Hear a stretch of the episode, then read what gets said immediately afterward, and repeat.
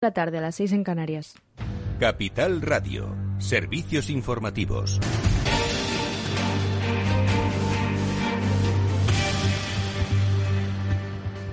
Según el Instituto Geográfico Nacional de Canarias, la nube de ceniza se trasladará en los próximos días hacia La Gomera y Tenerife.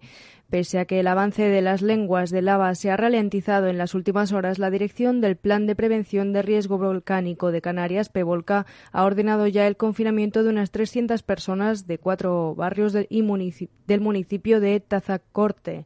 La lava del volcán ha cubierto ya un total de 166 hectáreas y ha destruido 350 edificaciones y 1.648 fincas catastrales mientras continúa su camino hacia el mar.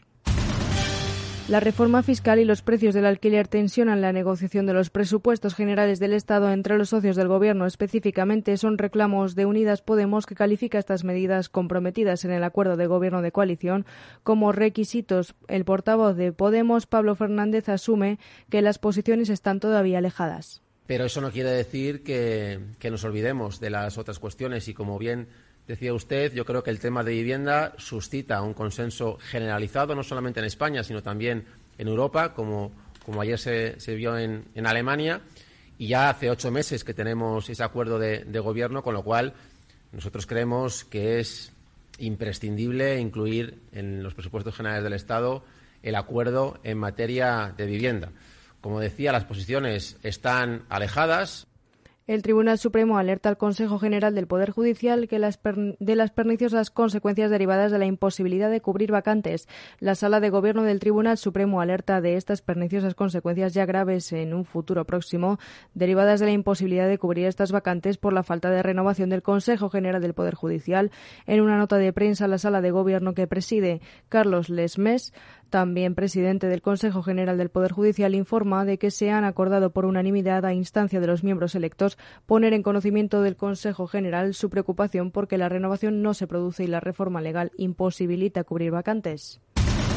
El Consejo de Ministros de mañana aprobará la subida del salario mínimo interprofesional a 965 euros al mes en 14 pagas con efectos desde el 1 de septiembre. Las partes acordaron la progresiva revisión del salario base en 2022 y 2023 para que alcance el 60% del salario medio antes del fin de la legislatura, tal y como determina la Carta Social Europea suscrita por España y como prometió el Gobierno de coalición. Así lo anunciaba hoy Pedro Sánchez.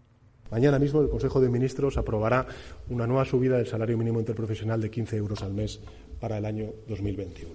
Y con esta subida el Gobierno lo que hace es precisamente seguir la senda que nos hará cumplir con el objetivo que nos marcamos, que es que en el año 2023 podamos contar con el 60% de salario mínimo respecto al salario medio, que es lo que nos fija la Carta eh, de Derechos Europeos. Y el precio de la energía vuelve a subir hasta los 182 euros el megavatio hora, el segundo precio más alto de la historia, por detrás del alcanzado hace apenas 10 días. El salto respecto a una semana es de casi el 22%, pero comparado con, casi, con, con hace un año, del 341%.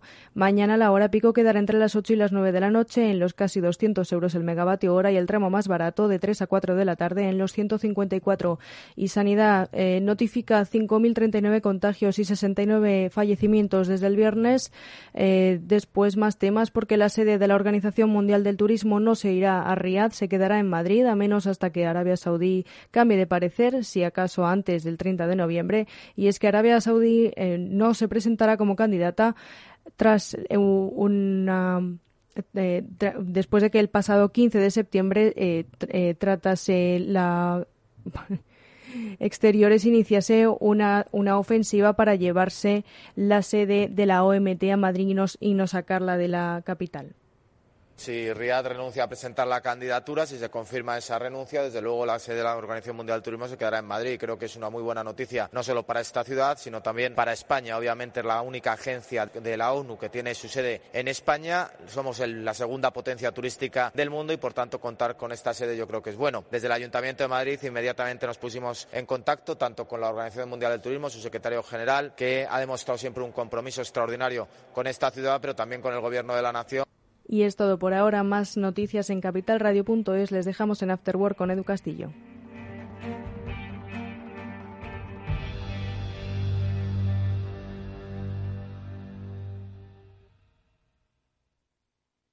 Invertir en acciones y ETFs con XTB tiene muchas ventajas. No tienes ninguna comisión hasta 100.000 euros al mes. La apertura de cuenta es online, rápida y sencilla. Y tenemos atención al cliente 24 horas al día en español. Más de 300.000 clientes ya confían en nosotros. xtb.es. Riesgo 6 de 6. Este número es indicativo del riesgo del producto, siendo uno indicativo del menor riesgo y 6 del mayor riesgo. Si tienes un negocio, sabes que con correos puedes enviar y recibir paquetes, pero quizás no sepas que también podemos ayudarte a comercializar, almacenar, preparar tus envíos y que ponemos a tu disposición la mayor red de distribución de nuestro país para ofrecerte una solución logística integral. Porque en correos apoyamos tu negocio, sea del tamaño que sea. Correos. Llevamos lo que llevas dentro.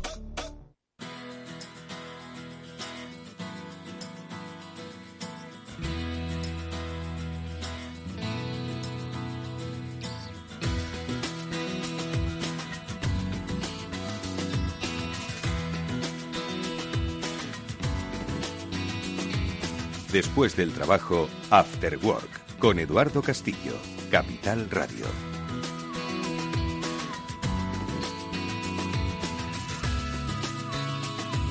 Hola, ¿qué tal amigos? Buenas tardes y bienvenidos un día más a este Cyber After Work, que es el programa de la ciberseguridad de Capital Radio y que cada semana, cada lunes, reúne a los mayores especialistas de la materia y de nuestro tiempo para alertaros sobre los cambios que se están produciendo en la sociedad, en las empresas, en nuestro día a día.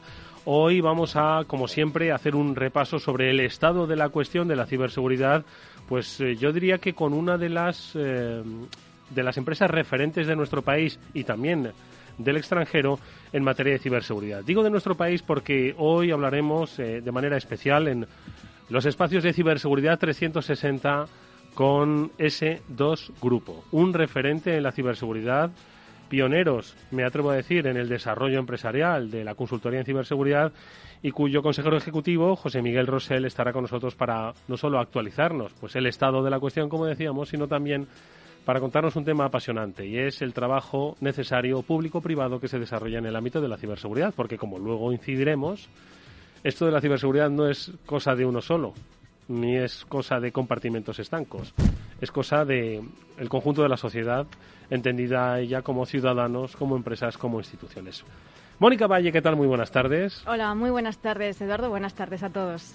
Hoy, como digo, programa especial. Vamos a abordar un tema interesantísimo en este espacio que junto con CCN CERT realizamos sobre pues eso que la gente conozca cómo las empresas privadas trabajan con las administraciones con las instituciones públicas para dotarnos de seguridad a todos básicamente porque al final las instituciones públicas dan servicio a los ciudadanos no se nos olvide hmm, efectivamente eh, justo en la anterior entrevista estuvimos hablando con Javier Candao que nos estuvo explicando la importancia de esa digitalización que están llevando a cabo organizaciones instituciones todo el ámbito tanto público como privado y cómo esa transformación digital no de la que tanto se habla que hay que hablar de ella y hay que llevarla siempre de la mano de la ciberseguridad.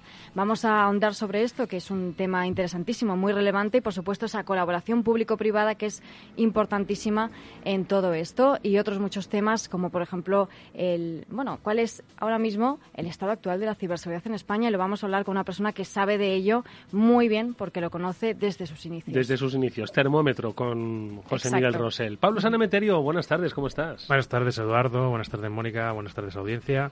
Pues muy bien, ¿cómo vamos a estar? Un lunes más hablando de ciberseguridad y en este caso, pues oye, con acompañados de, otros decanos de la ciberseguridad y, como bien decís, de un buen ejemplo de colaboración público-privado tan necesarios en, este país.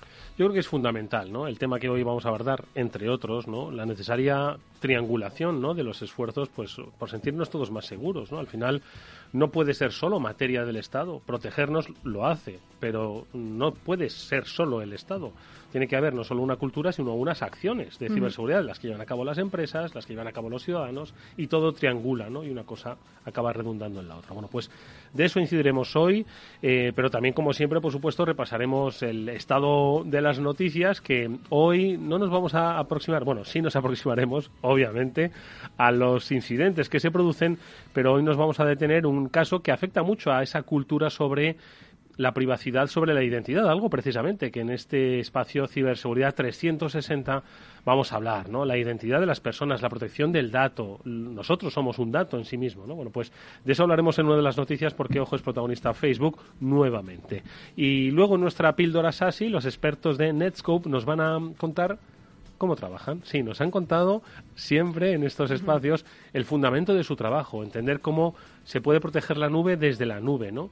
Pero siempre incidíamos mucho cuando los expertos de Netscope venían en decir, oye, pero ¿cómo vosotros encajáis dentro de un, sistema ya pues montado en cloud de las empresas y además desde la empresa, que seguro tenían otras estrategias de, de seguridad, etcétera, etcétera? Bueno, pues Federico Tetti luego nos explicará un caso práctico en primera persona desde Netscope sobre cómo ellos desarrollan proyectos para, para la nube desde la nube por supuesto, siempre de seguridad desde la cloud, que es un, lema, ya sabéis que el futuro de la seguridad está en la nube, como dice Samu.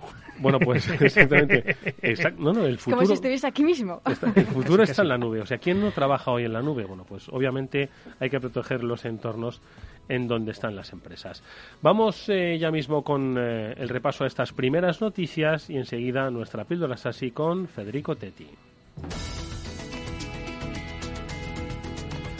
Y empezamos, si os parece, por la técnica para darle un poquito más de recorrido a lo que está ocurriendo en Facebook. La técnica, un código ejecutado de manera remota Pablo, en Apache Open Office. Cuéntanos un poco. Pues bueno, estamos acostumbrados a oírnos hablar de vulnerabilidades en Microsoft Windows, en Mac, en todo este tipo de... En Azure estuvimos hablando la semana pasada. Mm. Todos sistemas operativos, si te das cuenta, de pago. Y siempre hay un debate de si el open source o las versiones Linux son más seguras que las Windows, etcétera, etcétera.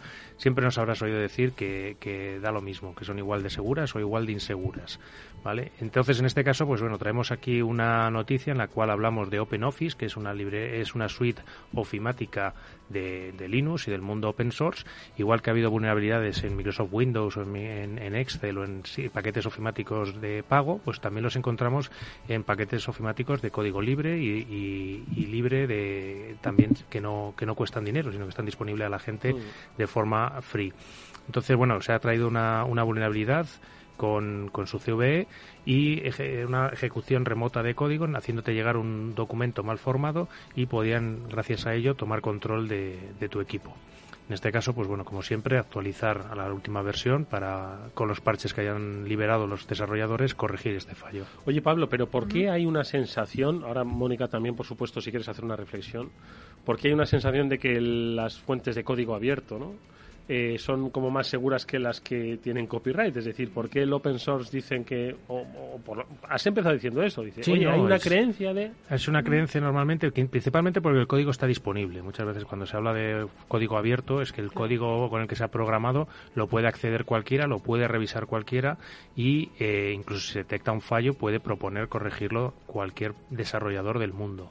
Entonces, en esa filosofía más abierta y menos mm, cerrada o menos eh, en la que el código no está disponible, como puede pasar en estos sistemas operativos que hablamos, eh, existe esa creencia de que principalmente pues es más seguro porque cualquiera lo puede reprogramar o puede hacer la corrección del, del, fallo y que incluso la comunidad está más pendiente de ello. En general, por eso lo, lo traigo, es que todas las distribuciones, unas veces hablamos de fallos en Linux, otras veces hablamos de fallos en Mac, en Windows, todas son, eh, como todo código, es propenso a tener fallos. Cuanto más complejo, más probable que nos encontremos fallos. Entonces, en este sentido, pues bueno, una noticia más y, que a ver si desterramos ese viejo mito que muchas veces hemos hablado de mitos de la ciberseguridad, pues ese es un, un mito que sí me gustaría desterrar. Mm. Sin duda, como dices Pablo, al final son una serie de mitos que tenemos y se suelen basar en algo que es real o que tiene parte de cierto y luego sobre ello se va construyendo lo que ya no es tan real, ¿no? En este caso, como bien decías, al estar ese código abierto, ese eh, código open source, eh, precisamente a la vista de mucha gente, ese open source puede ser gratuito o puede ser de pago. También hay eh, sistemas y software open source que son de pago, pero es cierto, se puede revisar. Entonces da esa impresión de que cuantos más ojos lo puedan ver, menos fallos habrá, ¿no? O por lo menos tienes la constancia y, bueno, puedes revisar que efectivamente no hay nada raro ahí, pero eso no significa que al final todos estos sistemas con millones de líneas de código no puedan tener algún problema, como ha sido este caso. Bueno, pues esta es la noticia técnica. Ahora vamos con el análisis sobre identidad, otra noticia, obviamente pero que requiere un, un punto y aparte, porque es mucho lo que está pasando con Facebook. A ver, exactamente, Mónica vuelve a estar en la picota. Cambridge Analytica, al parecer, se queda como un juego de niños al lado de lo que, eh, por lo menos, está publicando la prensa estadounidense a propósito de las prácticas de Facebook que está Mm. haciendo o que está dejando de hacer, ¿no? También. Sí, la verdad es que a lo largo de su historia Facebook ha tenido muchos escándalos. eh, que el que mencionas Cambridge Analytica, que seguro que los oyentes se acuerdan, pues ha sido uno de los últimos. Pero bueno, siempre ha estado ahí presente Facebook y cualquier noticia que sale, la verdad es que eh, yo creo que los usuarios ya están bastante pendientes. Ahora lo que ha ocurrido, bueno, es que hay un nuevo escándalo de Facebook que lo han denominado los Facebook Files o los archivos de Facebook. En este caso, se demuestra, digamos, de una forma ya más fehaciente que esta plataforma, esta red social, tiene efectos nocivos eh, sobre los usuarios, ¿no? Eh, precisamente altera su eh, personalidad, altera su estado de ánimo. Por ejemplo, decían ¿no? Eh, que el- la, la intención de agrupar ideológicamente o por gustos a determinadas personas, la finalidad, entre comillas, positiva que, que tenía Facebook de, oye, juntar a gente y hacer comunidad, al final lo que hacía era el refuerzo de las posiciones y, es decir, extremar las posiciones de cada uno, hacer pues que fuesen inamovibles, es decir, radicalizar a las personas, ¿no? Claro. entre otras cosas. Eso es. En este caso, el, el problema es que Facebook, según eh, bueno revela en este caso de New York Times, ha modificado el propio algoritmo para que pues tú veas unas noticias sí, otras no. En definitiva, el feed de noticias está alterado en función de quién eres. Y algunas de tus noticias, pues seguramente a todos nos ha pasado, a lo mejor publicas algo que tú dices, oye, esto es interesante, pero no lo ve nadie, no tiene ninguna repercusión. Y sin embargo, otro tipo de noticias, otro tipo de publicaciones se hacen virales. Esa viralidad no es aleatoria, sino que este algoritmo de Facebook está modificando todo esto. ¿no? Y hay ciertas personas que se las denomina como eh, perfiles VIP que, bueno, sí que consiguen esa viralidad con sus publicaciones, mientras que otras nunca consiguen llegar a nadie. Y eso es lo que está ahora mismo en el centro de la polémica, ¿no? Porque Facebook eh, modifica estos algoritmos que ya se consideran y están en el límite de la censura. En este caso yo traigo un poco a colación a, a los oyentes que quieran ver el documental que hablábamos de Netflix, que también lo comentaron algunos de tus colaboradores del jueves, del dilema de la red social, en el cual, pues oye, ya van exponiendo este tipo de dilemas sin, a- sin apuntar con nombre y apellidos a, a esta organización y a mí me llama también mucho la atención poderosamente como una de sus eh, empresas adquiridas, ya sabes que Facebook ha adquirido muchas empresas como son WhatsApp o Instagram entre las más notables, eh, me llama la atención dos cosas, una como Zuckerberg por lo que comentan ha intentado entorpecer el progreso de Instagram en pro, en pro de favorecer el propio suyo de, de Facebook, pero otra cosa que me llama mucho la atención son los estudios que avisan de lo perjudicial que es Instagram para los jóvenes. Entonces, eh, eso, sabiéndolo precisamente, es una de las cosas que poderosamente me llama la atención como la responsabilidad que se le debe pedir a, a una dirección de una empresa tan importante como Facebook, sabiendo que un producto tuyo es tóxico para la juventud, cómo sigues permitiendo que esté allí El compromiso social que tiene, sí, Mm. estoy de acuerdo. Efectivamente, aquí en este caso, pues de nuevo es un estudio que está realizando Facebook, pero algunas conclusiones han salido a la luz y una de las más reveladoras y más preocupantes es esta, ¿no? En este caso, adolescentes entran en esta red social, en este caso Instagram, y al cabo de unos minutos reflejan y dicen que se sienten mucho peor. En concreto, estaba leyéndolo ahora mismo el porcentaje para deciroslo exacto, el 32% de las adolescentes chicas, en este caso, expresaron que cuando se sentían mal eh, respecto a sus cuerpos al entrar en Instagram pues les hacía sentir peor porque se estaban comparando constantemente con otras personas eh, con personas bueno famosas eh, eh, influencers o no influencers porque bueno como bien sabemos Instagram permite muchos filtros permite modificar las imágenes. Esto bueno no tiene por qué ser algo malo en sí mismo pero está haciendo que muchas personas que a lo mejor no tienen eh, tanta cultura como estábamos hablando eh, digital, pues se sientan mal porque no dejan de compararse y no se dan cuenta de que además se están comparando con algo que es irreal. Sí, absolutamente. Están creando, o sea, es una irrealidad. ¿no? Eh, entonces yo creo que no solo hay que crear esa cultura de ciberseguridad y de eh, la protección de tu identidad digital, sino que luego va a haber que hacer una especie de reeducación eh, sobre la realidad y la irrealidad ¿no? de los mundos Exacto. virtuales y físicos en los que, en los que nos movemos. Mm, totalmente. El problema de los filtros. Es que no, parece una, una tontería, porque bueno, pues me pongo unas orejitas, me pongo un tal, me pongo cual, pero al final, si os fijáis en Instagram, es raro que alguien suba una publicación o una historia que no tenga algún tipo de filtro. Y eso al final, pues hay personas, sobre todo en este caso las personas más jóvenes, que no dejan de compararse y están teniendo problemas de salud mental por esto. Los atardeceres, mejor en persona y con, y con las personas. Bueno, pues eh, así está la investigación. Bueno, la seguiremos de cerca, obviamente, porque como digo, afecta pues a nuestra propia identidad, a nuestra propia personalidad digital. Es algo de, las, eh, de lo que hablaremos, por supuesto, en los próximos días. Nosotros vamos a conocer cómo se trabaja en la nube, para la nube, con seguridad, en nuestra píldora SASI.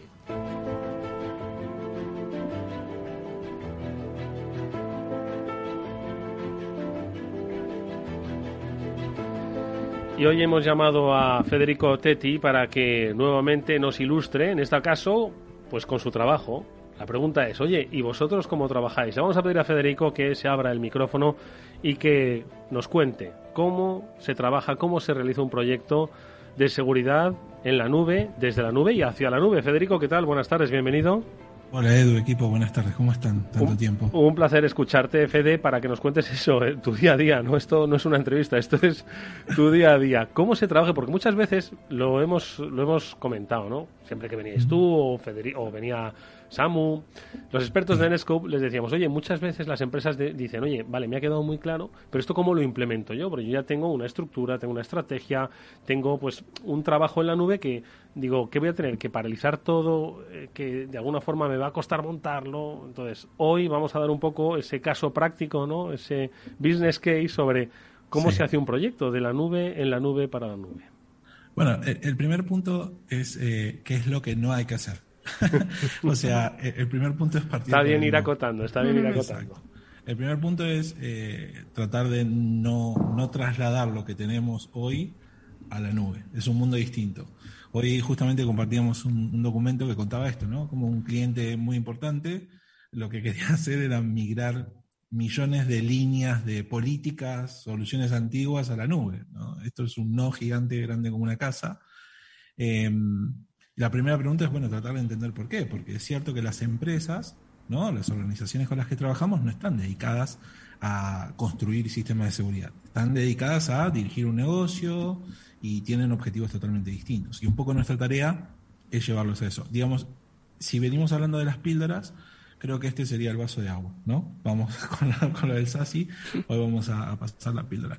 Eh, nada, de la mano con lo que dice Samuel generalmente, ¿no? Las organizaciones actualmente tienen muchísimas aplicaciones que, mm. desconocen que se usan. De hecho, yo corrí un reporte hace unos minutos para ver cuántas aplicaciones estoy usando en los últimos 30 días y no me considero un gran usuario y tengo 130 y pico de aplicaciones en uso. Entonces, eh, también, ¿no? Escuchaba a Javier Candado cuando decía eso, que el cambio tiene que ir de la mano con la ciberseguridad. Entonces, el primer punto es entender en el cliente, es, bueno, qué controles están aplicando hoy que van a aplicar a sus usuarios cuando van a un hotel, cuando van a un aeropuerto, una cafetería, y cuánto cambió la tecnología en este tiempo acompañando el cambio. Porque el cambio no es solamente de tecnología nuestra, sino es cómo han ido evolucionando ellos. Entonces, la, la primera pregunta que surge es, ¿cuál es el primer punto de inflexión en un proyecto de este estilo? El proxy. En general, el primer punto de inflexión tiene que ver con el proxy. Son soluciones que están diseñadas hace 10, 15 años atrás con la idea de permitir y bloquear. Esto lo venimos diciendo constantemente. Pero necesitamos entonces también migrar esos controles para proporcionar visibilidad, informar, controlar, que es lo que están usando los usuarios, haciendo los usuarios en la web. Eh, mi primer punto de partida es sentarme a hablar con, con quien sea que designen, del lado del cliente para entender cómo vamos a migrar. Eh, algunas cosas se pueden mover, digamos, por ejemplo, las tradicionales listas de permitido y bloqueado, ¿no? Para no, usar los colores. Eh, eso sí, digamos, tiene una utilidad, pero es cierto que hay que filtrarlo. Muchas veces nos encontramos con miles y miles de sitios que no existen más, ya no están registrados, etcétera, etcétera. Por lo cual, lo importante es entender el cliente y su necesidad. Desde mi punto es eso, entender cómo autentican e identifican a los usuarios, que mencionaban también recientemente, eh, y a entender entender. En definitiva, esa es la palabra clave. Entender qué es lo que están haciendo y cómo lo quieren hacer. Y luego es acompañarlos. Es un proceso muy arduo. Durante las reuniones, que por cierto, también quiero felicitarlos. Tengo muchísimas, tuve muchas reuniones esta semana que me contaban que, estaban escuchando el programa de radio y que les parece muy interesante. Eh, y es eso, es un proceso de transformación. Entonces, eh, entender cómo se autentican, desde dónde se conectan, qué aplicaciones utilizan. Eh, ¿Es directorio activo? ¿Es algún proveedor de identidad en la nube? Primero, el primer punto de partida es entender qué hay. El segundo punto es a dónde queremos llegar y, en, y setear expectativas, un plan de realización, ¿no? por decirlo de esa manera, donde podamos ir definiendo distintos estadios hasta llegar al objetivo final. El primer estadio puede ser empezar a controlar los accesos de navegación, entender cuáles son las instancias de cualquier servicio SaaS que utilicen corporativamente, empezar a limitar, bueno, vas a acceder, como contaban muchas veces los chicos, ¿no? Vas a acceder a tu correo corporativo, a tu instancia, pero la instancia personal que existe de esa modalidad de correo no va a ser accesible.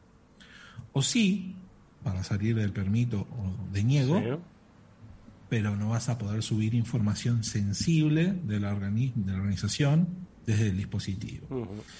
Esos son los primeros controles. Luego, por supuesto, ¿no? Lo más tradicional parte del stack. Arrancamos hablando del proxy, que es lo que más duele, porque venimos de, una cultura de tener todo en casa, ¿no? los ahorros. Entonces, el proxy no va a estar fuera de esto. Tenemos el proxy guardado en una cajita y migrarlo para hacia afuera eh, conlleva soltar, soltar y confiar. Entonces, em, en ese punto, digamos, si, si puedo hacer también una aclaración, desde Netscope siempre estamos a la par del cliente de explicarle cómo se procesan sus datos, cuáles son los niveles del servicio, que él sepa que, o el cliente sepa que tiene una alta disponibilidad de 5 9, esto significa 99,999, alguna vez lo mencionamos, eh, de que estén conformes con el servicio y de que no, no tiene ningún tipo de, de disrupción, efectivamente. Pablo, ¿qué te parece el proceso?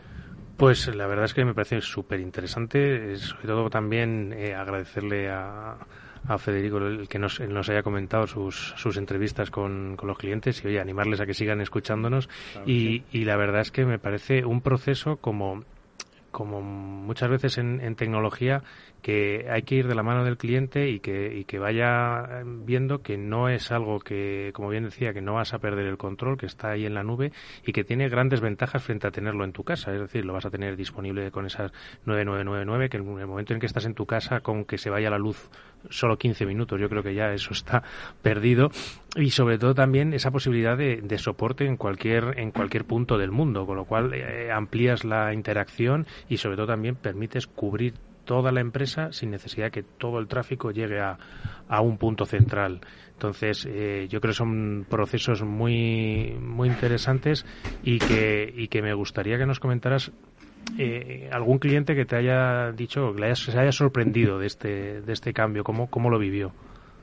Bueno, sí, es, es un proceso de, de, descubrimiento y realización.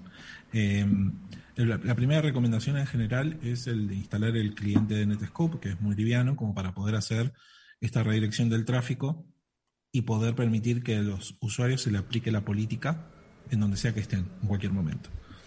Cierto es que eh, no todos eh, inicialmente están de acuerdo, hay muchas malas experiencias con, digamos, con, con, la tecnología en sí, con la implantación de clientes que conllevan a desconfiar, pero la verdad es que en, mi parte, que comienza con una prueba de concepto o un piloto, cuando prueban el cliente instalado en 4, 5, 10 dispositivos, notan lo, no complejo, ¿no? Lo, simple que es.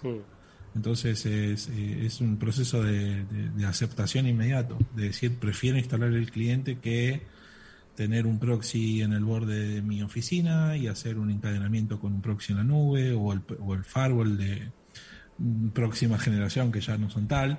Eh, en definitiva, es eso. Y, te preguntan, ¿y tengo que instalar un certificado? No.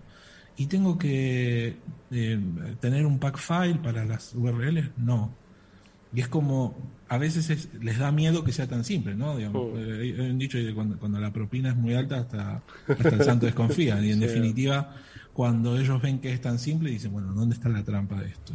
No, no, no hay trampa. O sea, es, es No la nube y es el futuro hoy. No hay trampa, como diría en lenguaje Netscope, son evangelizadores y los convierten en creyentes en cuanto lo prueban, por la sencillez del proceso. Hoy lo hemos conocido, hoy lo hemos simplificado, lo hemos visibilizado a través de la radio. Es un proceso natural como la vida misma. Si estamos trabajando en la nube, entendamos que, y es un trabajo sencillo el acceso a la nube, ¿por qué la seguridad no puede ser igual de sencilla? Bueno, pues yo creo que es la lección hoy magistral que nos ha dejado Federico Tetti, nuestro especialista de Netscope. Federico, gracias como siempre, hasta muy pronto. Adiós. Muchísimas gracias a Dios.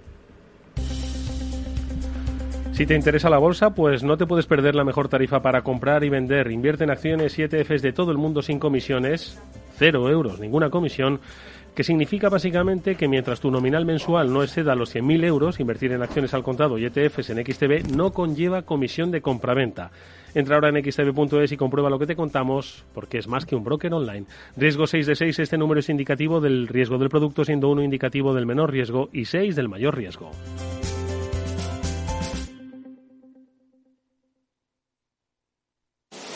Todas las novedades de la inversión ESG en Capital Radio. El martes 28 de septiembre a las 11 de la mañana conoceremos los sectores con más proyección y las mejores oportunidades en renta variable y renta fija. Nos acompañarán Jaime Abella, director de ventas de AXA Investment Managers España, y Ricardo Comín, director ejecutivo de ventas de Bontobel Iberia. El martes 28 de septiembre a las 11 de la mañana. Un espacio conducido por Luis Vicente Muñoz. ¿Tienes una empresa y además de ganar dinero, buscas dejar una huella positiva con tu trabajo? Empresas con Impacto. El programa de Capital Radio, dirigido y presentado por Margaret González, es lo que esperabas. Escucharás a empresas que ya están generando ese impacto en su entorno y además de aumentar su rentabilidad, no pierden de vista su poder de transformación social. Empresas con Impacto, el programa de las empresas que buscan ganar dinero mientras mejoran el mundo. Con Margaret González los jueves de 3 a 4 de la tarde. ¿Te sumas al cambio?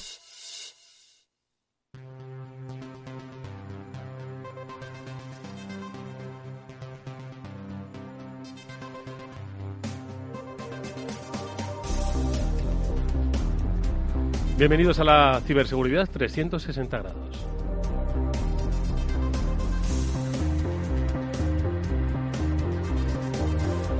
Es un espacio en el que, de la mano de CCN CERT, profundizamos en el momento presente de la seguridad en la red y en los retos a los que nos enfrentamos. Y nuestro invitado hoy, José Miguel Rosell, Pepe Rosell, es consejero ejecutivo de S2 Grupo. Es una de las empresas de referencia en el sector de la ciberseguridad y con él vamos a realizar esa visión integral y que nos va a llegar y nos va a llevar, entre otros lugares, a comentar pues la necesaria colaboración público-privada que requiere el ejercicio de la seguridad de la información de los países, de los estados, de las sociedades. Porque, como siempre hemos dicho, la ciberseguridad no es solo un problema de secuestro de datos en una empresa, no es solo un problema de ataques patrocinados por estados conocidos o desconocidos, ni es solo un problema de estafas a particulares a través de la ingeniería social. Es el tema de nuestro tiempo que exige un trabajo conjunto de ciudadanos, de instituciones, de administraciones y de empresas para asegurar el desarrollo económico-social de las naciones.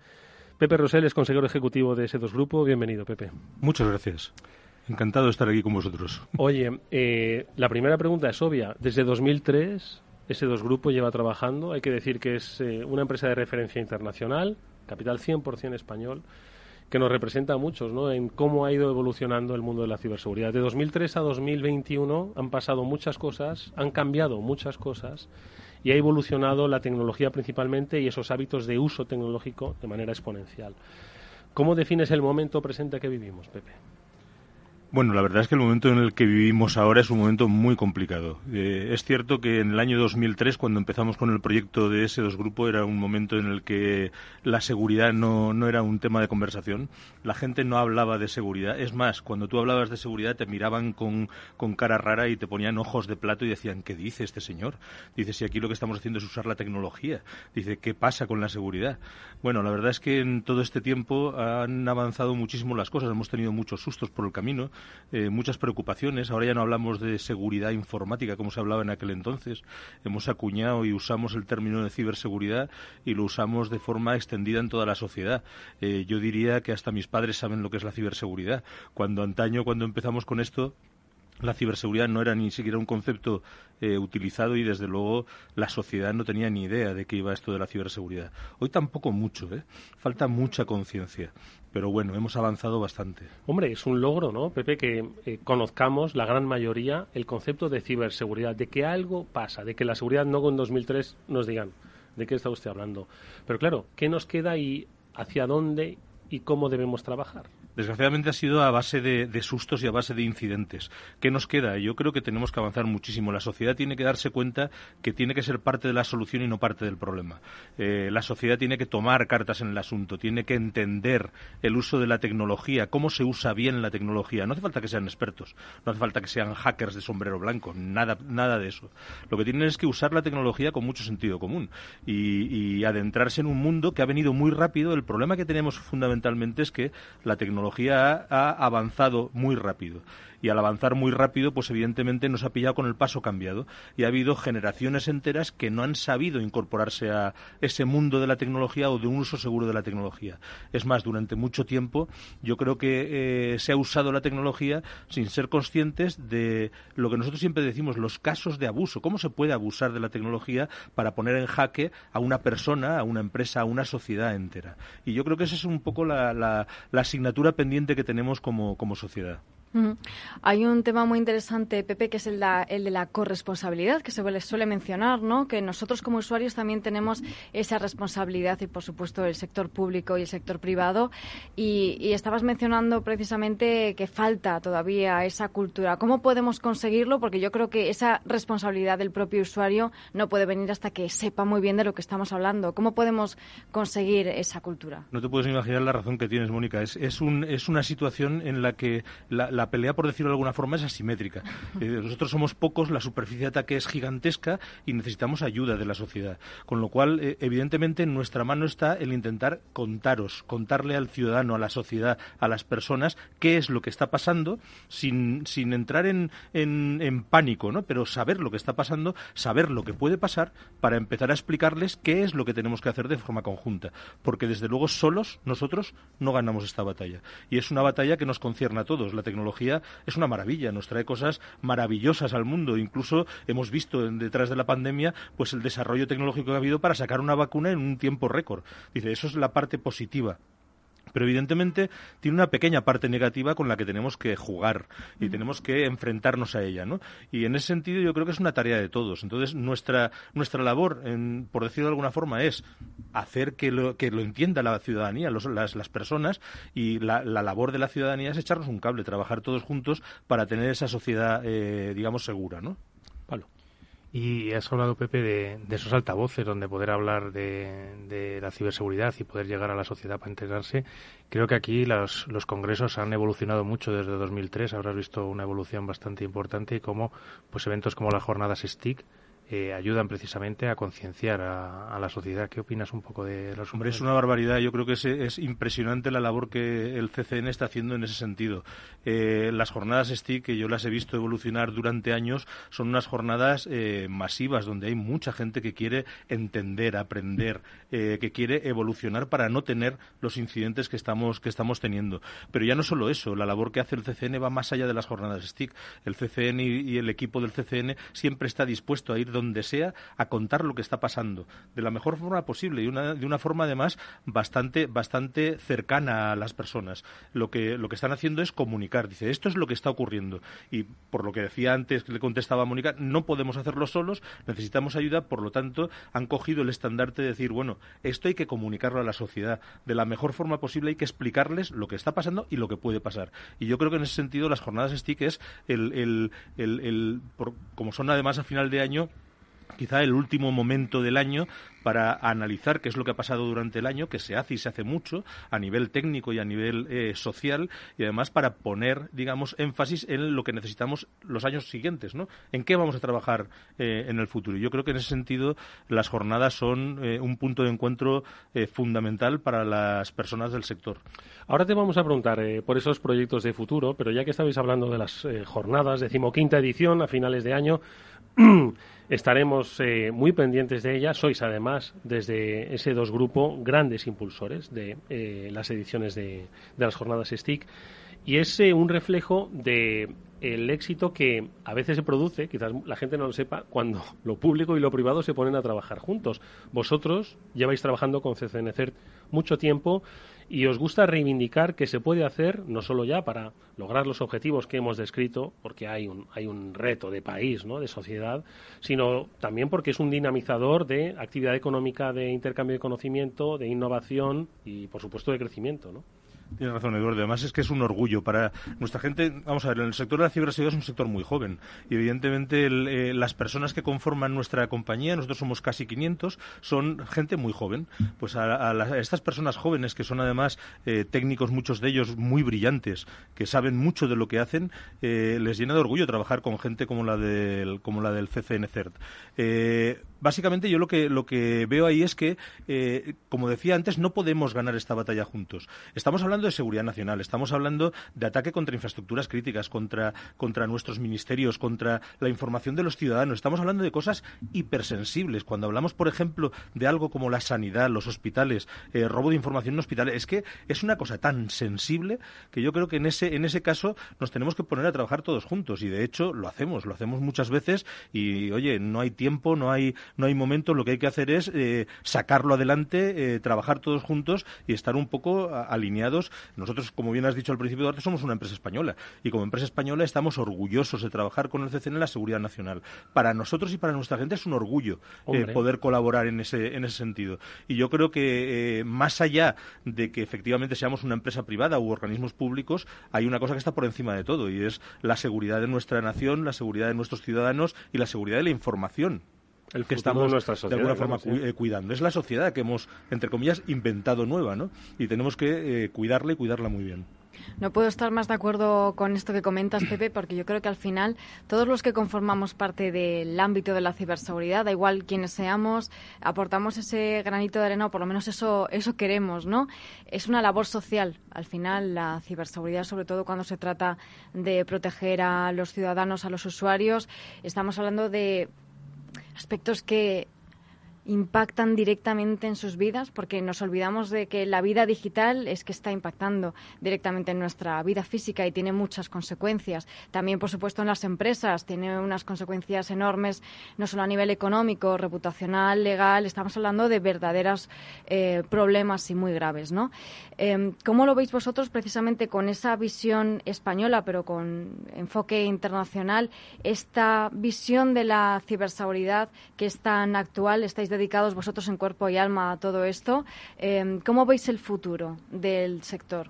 A ver, yo creo que en España estamos en una situación, una posición incluso, yo diría, razonablemente buena, con los recursos que tenemos siempre, que pues, siempre son escasos, ¿no? Pero, pero eh, yo creo que somos eh, un país que por cuestiones incluso históricas, por un desarrollo temprano de la LORTA, de la LOPD, eh, del reglamento de, la Ley Orgánica de Protección de Datos, pues hemos sido un país que ha conformado un sector de la ciberseguridad potente, aunque pequeño. Pero creo que en ese sentido estamos muy bien, digamos, organizados organizados desde el punto de vista público. Hay una organización muy buena, eh, encabezada incluso por el CCNCERT. Eh, yo creo que estamos, estamos como país en una situación eh, ideal. ¿Cómo veo el futuro? La verdad es que lo veo complicado. ¿Por qué? Pues porque a pesar de que estamos en una buena situación, eh, y más después de la pandemia y con los planes de futuro que hay eh, europeos, la tecnología se está metiendo en todos, absolutamente todos los procesos. Ya no podemos hablar de nada, ni siquiera de una cafetera que no tenga tecnología, eh, y ni qué decir tiene un hospital, un avión, un tren, un barco. Dice, con lo cual la tecnología está por todas partes. Y cuando hablamos de ciberseguridad, pues ya no solo hablamos de la ciberseguridad de los datos, que es muy importante, del robo de información que luego se vende, hablamos incluso de la ciberseguridad industrial, de la ciberseguridad de una presa, de una, estación de una subestación eléctrica, de un coche o de un tren. Dice, todo esto forma parte de esa sociedad digital que hemos montado encima de la sociedad física, sobre la que además eh, los gobiernos no, eh, pues están lógicamente regulando a marchas forzadas porque es una sociedad muy reciente y las leyes evidentemente cuestan de diseñarse y cuestan de, de, de mm. ponerse en marcha. ¿no? Con lo cual yo lo que veo es una, una situación complicada. Dice, pero bueno, para eso estamos, estamos trabajando mucho. Yo creo que se está haciendo una, una, una labor a nivel gobierno y a nivel eh, incluso privado, con esa colaboración público-privada de la que hablábamos antes, una labor extraordinaria insisto, con los recursos que tenemos, que son pocos. A pesar de eso, pues es evidente y salen los medios de comunicación que tenemos incidentes, tenemos problemas, pero como no puede ser de otra manera, yo creo que aquí también los medios de comunicación hacéis un, tenéis un papel fundamental para que la gente escuche lo que está pasando. Y ese efecto que siempre, por lo menos cuando yo era joven decíamos, lo de las barbas de tu vecino, cuando las barbas de tu vecino veas pelar, pon las tuyas a remojar. Por favor, que no esperemos a tener nosotros el incidente, ¿no? Eh, preparémonos, que se puede preparar. Todo esto se puede evitar. La verdad es que Pepe has hecho una descripción perfecta de lo que es la ciberseguridad, de lo que exige ahora una ciberseguridad 360. Es que lo es todo. Tú lo has dicho, la, la cafetera, la empresa, nuestra propia vida digital, exige que tengamos una visión de conjunto sobre todo lo que ocurre. ¿no? Pero muchas veces hablamos de esa colaboración público-privada, de cómo se está trabajando, pero el ciudadano por fortuna no lo ve, ¿no? Que se trata de que el, el, ciudadano no note que están velando por él, ¿no? Pero nosotros sí queremos ponerle nombre y apellidos ¿no? a ese trabajo. Un trabajo que se traduce en Carmen, en Claudia, en Micro Claudia. ¿Qué es? Son eh, la apuesta por el desarrollo de una tecnología eh, nacional. Cuando nosotros empezamos, como decías tú, en el año 2003, nosotros teníamos claro que queríamos, aparte de ser una empresa de servicios, desarrollar tecnología propia. En aquel momento, pues incluso nos miraban como si fuésemos un poco locos. Parecía que, eh, como si estuviésemos un poco locos. Parecía que en España no se podía desarrollar tecnología de vanguardia. Dice, oye, ¿por qué nosotros no vamos a poder desarrollar tecnología de vanguardia? Es evidente que no tenemos tantos recursos como otros, ¿no? Pero con lo que tenemos y con lo que somos, estamos haciendo maravillas. Carmen, Claudia, Microclaudia, Pilar, todas estas son herramientas que estamos desarrollando entre varios grupos, una colaboración público-privada de verdad, en la que estamos invirtiendo todos para el desarrollo de una tecnología nacional. Eh, esto, antaño, pues parecía un poco utópico, ¿no? Pero eh, hoy por hoy, eh, incluso la Comisión Europea lo ha puesto en, negro sobre blanco, ¿no? Y ha dicho, por favor, necesitamos independencia tecnológica, necesitamos ser independientes en algunos campos. Y la ciberseguridad, seguridad nacional, obviamente, es uno de ellos. Y yo creo que aquí hay muchísimo campo por recorrer. Hay muchas empresas empresas nacionales, startups, empresas con magníficas ideas que están desarrollando tecnología nacional. Tecnología nacional a la que le tenemos que ayudar. Tenemos que eh, pensar que, oye, una tecnología española es muy buena. La tecnología española es buena, puede ser igual de buena que cualquier otra. Y evidentemente aquí lo que estamos haciendo es eh, hacer millas, tirar eh, y entre todos colaborar para que nuestra tecnología, la tecnología española, sea, sea potente. Sigo un poco en Claudia, en Carmen, en Micro, en Pilar, porque me gustaría que le contases, Pepe, a nuestros oyentes que cuando van a su ayuntamiento, cuando hacen gestiones en, la agencia tributaria o, en fin, cuando se relacionan con lo público, al final hay algo presente que es fruto de la colaboración público-privada que, insisto, no ven, pero que les asegura que sus datos, la eficacia de, los, de las transacciones, todos los procesos son seguros. Claro, esto es como, como bueno, es algo que no se ve, pero que está, efectivamente. Tienes toda la razón, Eduardo. Ahí, ahí es como el, servicio de, de cañerías de, de, una ciudad. No lo ves, no lo ves, pero hay madre si no estuviese.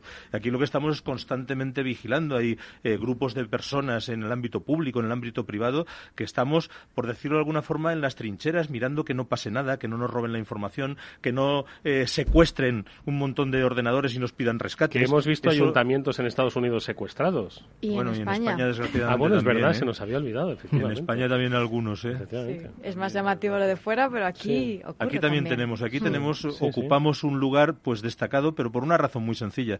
Los, los malos, en este caso, con los secuestros lo que quieren es dinero muchas veces. Y entonces, eh, ¿dónde van? Pues aquellos países que tienen una posición económica eh, buena. Europa, Estados Unidos, pues son evidentemente objetivos clarísimos. Bueno, habéis dejado muy claro el papel tan importante que tiene la, investigación y el desarrollo, que yo creo que ese dos Grupo es una empresa referente dentro del capital español, que además lo constatáis con ponencias y con participaciones en diferentes conferencias. Y quería preguntaros si esta inversión o este trabajo en I+.D. se ve reflejado hacia una internacionalización o si hacia esos eh, procesos de internacionalización que habéis seguido en, ese dos Grupo y cómo os va en el exterior. Es una pregunta muy interesante que tiene perdón, varias respuestas posibles. ¿no? Por una parte, yo diría que, la inversión en I+.D. S2 desde el principio, desde su nacimiento, ha invertido en desarrollo de tecnología propia y, por tanto, en investigación y desarrollo. Ahora estamos con temas de inteligencia artificial, con temas de Big Data, o sea, siempre puntero en la vanguardia. ¿no? Pero es un, es un trabajo aquí en España y en Europa en general eh, duro. ¿Por qué? Pues porque apostamos fundamentalmente por activos intangibles. Eh, la inversión en tecnología, la inversión en software es un activo intangible y desgraciadamente eh, aquí se valora mucho el activo tangible. en la sociedad del conocimiento está basada en activos intangibles, pero a la hora de, de valorar nuestras compañías, pues normalmente los activos intangibles están siempre en un segundo lugar. No es lo mismo invertir en I+D en el desarrollo de una herramienta de cibervigilancia o de ciberinteligencia que invertir en la compra de un edificio o la compra de eh, bienes, eh, digamos, tangibles, ¿vale? En ese sentido, yo creo que eh, tenemos que cambiar. Evidentemente, toda la inversión en investigación y desarrollo nos ayuda a dar un pasito fuera donde en algunos sitios incluso se valora mucho más que en, que en España o que en Europa esos activos intangibles. Yo creo que eso en, en, el caso de ese dos grupo nos ha ayudado a dar un salto a Latinoamérica. Hemos invertido mucho en el desarrollo de tecnología en ciberseguridad industrial y nos está permitiendo en Colombia, en México, en Chile, en algunos países de Latinoamérica eh, tener proyectos muy importantes con tecnología española en el ámbito de la ciberseguridad y de la ciberseguridad industrial. Y en ese sentido yo creo que esa inversión en proyectos de investigación y desarrollo y por tanto de tecnología propia nos está ayudando muchísimo a, dar ese paso. Oye, eh, inteligencia artificial, Big Data, es donde estáis. No sé si durante las próximas jornadas STIC, las decimoquintas jornadas STIC CCNCERT, eh, vais a hablar de Big Data, vais a hablar de inteligencia artificial. ¿Qué debemos saber o qué nos puedes adelantar que eh, de momento no desvele el, conjunto. Eso, como sabéis, está en las manos del equipo del CCN que decide cómo organizar las, las jornadas y qué charlas eh, se tienen que dar siguiendo un hilo conductor. Nosotros, evidentemente, lo que hacemos es eh, inundar al CCN de propuestas. somos muy activos, queremos contarlo todo lo que se puede contar, evidentemente, pero siempre queremos compartir el desarrollo que estamos haciendo con herramientas como puede ser Diana o como puede ser Vidas, que son inteligencia artificial, datos, Iris, que es un situational awareness de, de seguridad. Siempre queremos compartirlo todo. Queremos compartir casos en los que hemos vivido eh, experiencias eh, incluso que han sido duras, pero que entendemos que se deben conocer y por tanto proponemos que se cuenten algunas de ellas y eh, casos de desarrollo de tecnología en eso que estamos trabajando. Nosotros somos apasionados, a nosotros nos gusta muchísimo esto. Nos gusta mucho lo que hacemos porque para estar ahí en la vanguardia tenemos que tener un puntito de pasión. Entonces, en ese sentido, todo lo que hacemos nos encanta y además creemos que es lo mejor, con lo cual lo que queremos e intentamos es proponer eh, ponencias dentro de las jornadas para que se cuenten. Pero evidentemente hay mucha gente que está haciendo esto. Hay empresas muy buenas en España que están haciendo desarrollo de tecnología y servicios y por tanto tenemos que repartir un poquito, ¿no? Pero lo que sí que te garantizo es que nosotros vamos a proponer pues un montón de, de ponencias para contar desde el punto de vista de desarrollo tecnológico qué estamos haciendo y desde el punto de vista también de servicios qué estamos haciendo. Algunos proyectos muy interesantes, de hecho. Es muy interesante esto también porque uno de los ejes de este año del, del, evento de las jornadas STIC es la identidad y el control del dato, ¿no? Que hemos estado hablando precisamente sobre esto, la importancia de la identidad contra de usuarios y de empresas y, por supuesto, ese control del dato, de la información, que vosotros también desde S2 sabéis mucho de esto. Eh, ¿Cómo lo ves? ¿Cómo ves este presente de la identidad y del control del dato, eh, viendo que pues prácticamente todos los ataques van dirigidos a eso, ¿no? A eh, robar identidades, a robar datos. Eh, es ahora mismo el activo más importante para ellos. Casi es una contradicción. No hay control del dato. Lo que hay es un descontrol sobre el dato. Eh, hay un descontrol sobre la identidad cuando hablamos, digamos, de los ciudadanos en general. Eh, yo he estado incluso en reuniones de personas importantes que me decían, no, si yo comparto mis contraseñas, porque así, eh, pues fulanito hace tanto y lo escribo en un papel y, ya, ya no solo aquello que ves y que fotografías porque es curioso, sino la, digamos, la, mentalidad que existe aún hoy en día en personas incluso que pueden ocupar cargos importantes. No es la de tener una eh, sensación de, amenaza continua por, por esa falta de control de la identidad o falta de control del dato. Parece como que no vaya conmigo. Mm. Dice, yo no soy importante. Dice, es que todos somos importantes porque hay que tener en cuenta que somos eh, parte de un gran sistema. Esto es un sistema montado que está todo hiperconectado. Estamos todos conectados. Y ya con esto de la pandemia ya hemos conectado hasta nuestras casas, a nuestras empresas. Con lo cual, la superficie de exposición eh, es gigantesca. Entonces, no podemos pensar que no somos importantes. Claro que lo somos. Lo somos por quiénes somos o por quiénes o por con quién nos relacionamos. Entonces, eh, los, por ejemplo, los ataques a la cadena de suministro es una cosa que preocupa cada vez más. Hay una empresa muy grande que puede ser muy segura porque invierta mucho en seguridad, pero ¿y qué pasa con su cadena de suministro? ¿Qué pasa con esas pymes que le suministran información o que le suministran eh, cualquier e-, elemento? ¿Son también seguras? Pues ahí es donde tenemos que trabajar.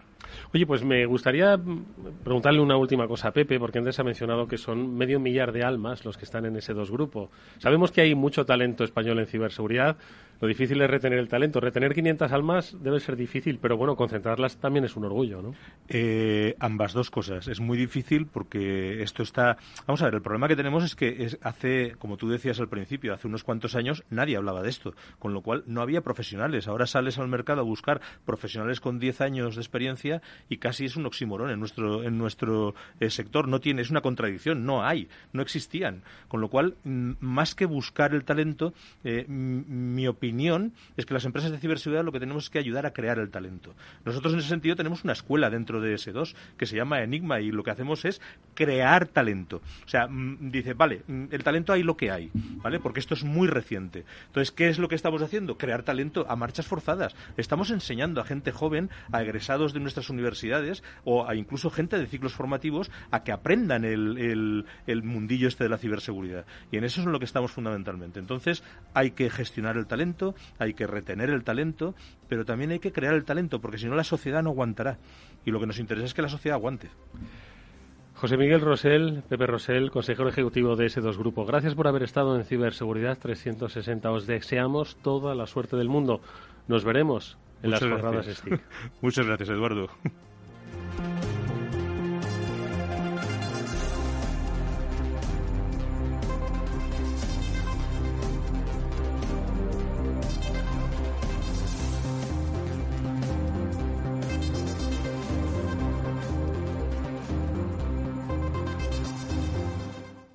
After Work con Eduardo Castillo. Oye, apasionante la conversación con, con Pepe Rosell, ¿eh? Fantástica. una pena que termine. Y, y, lo, bueno, Enigma. Mira, si yo tuviese un poquito más de luces, me iba a su escuela. ya solo por el nombre. La ¿Eh? verdad que engancha. ¿eh? Es una iniciativa muy interesante la que nos ha contado. Nos hemos quedado con un sabor de boca muy positivo, además. Yo me quedo con dos cosas que nos ha contado. Eh, la, inversión en, innovación y en investigación, eso es clave para cualquier empresa, si quieres mantener tu ritmo de competitividad.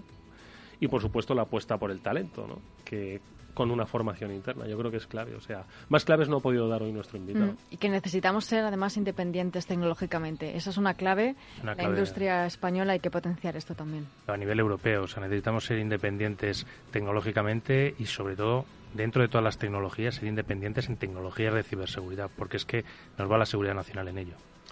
Bueno, pues eh, ese ha sido nuestra nuestra eh, nuestra reflexión de hoy es lo que hemos compartido hoy con todos vosotros. Espero que eh, seáis expertos en ciberseguridad, seáis empresas que empezáis a oír hablar del concepto de ciberseguridad, pero no acabáis de profundizar, que las palabras de nuestro invitado hoy, José Miguel Rosell, consejero ejecutivo de S2 Grupo, os hayan bueno pues ayudado a entender, a abrir un poquito más los ojos. Nosotros amigos nos despedimos ya de este Cyber After Work hasta la próxima semana que volveremos como siempre con más invitados, más noticias, más reflexiones con Pablo Sanemeterio y Mónica Valle.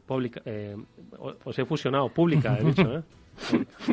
Pablo y Ha Mónica. fenomenal, ¿eh? genial. Gracias, Hasta amigos. la semana que viene. Y nosotros Hasta nos despedimos hasta mañana, que volveremos a las eh, 19 horas en el Afterword de Capital Radio. Néstor Betancor gestionó técnicamente el programa. Os habló Eduardo Castillo. Adiós.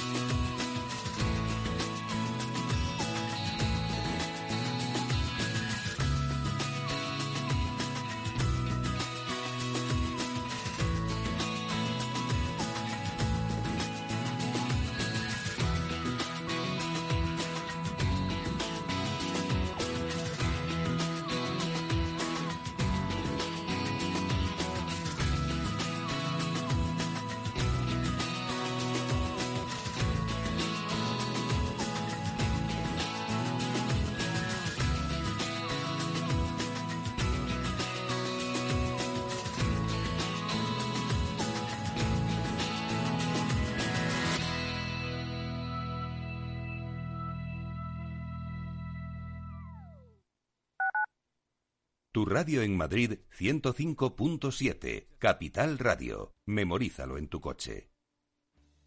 Gráficas Naciones. Más de 50 años de experiencia en el sector de las artes gráficas. Apostamos por la última tecnología tanto en impresión offset como en digital y gran formato. Realizamos todo tipo de impresión. Tarjetas de visita, folletos, libros, vinilos, decoración y montaje de stands. Más información en el 91 629 2145 o en gráficasnaciones.es. En el balance nos preocupamos por nuestros hijos, por su vinculación con el mundo de Internet y las redes sociales, y analizamos sus riesgos de la mano de Pilar Rodríguez en Familias Enredadas, todos los lunes a las ocho y media de la tarde en el balance, Capital Radio. Capital Radio.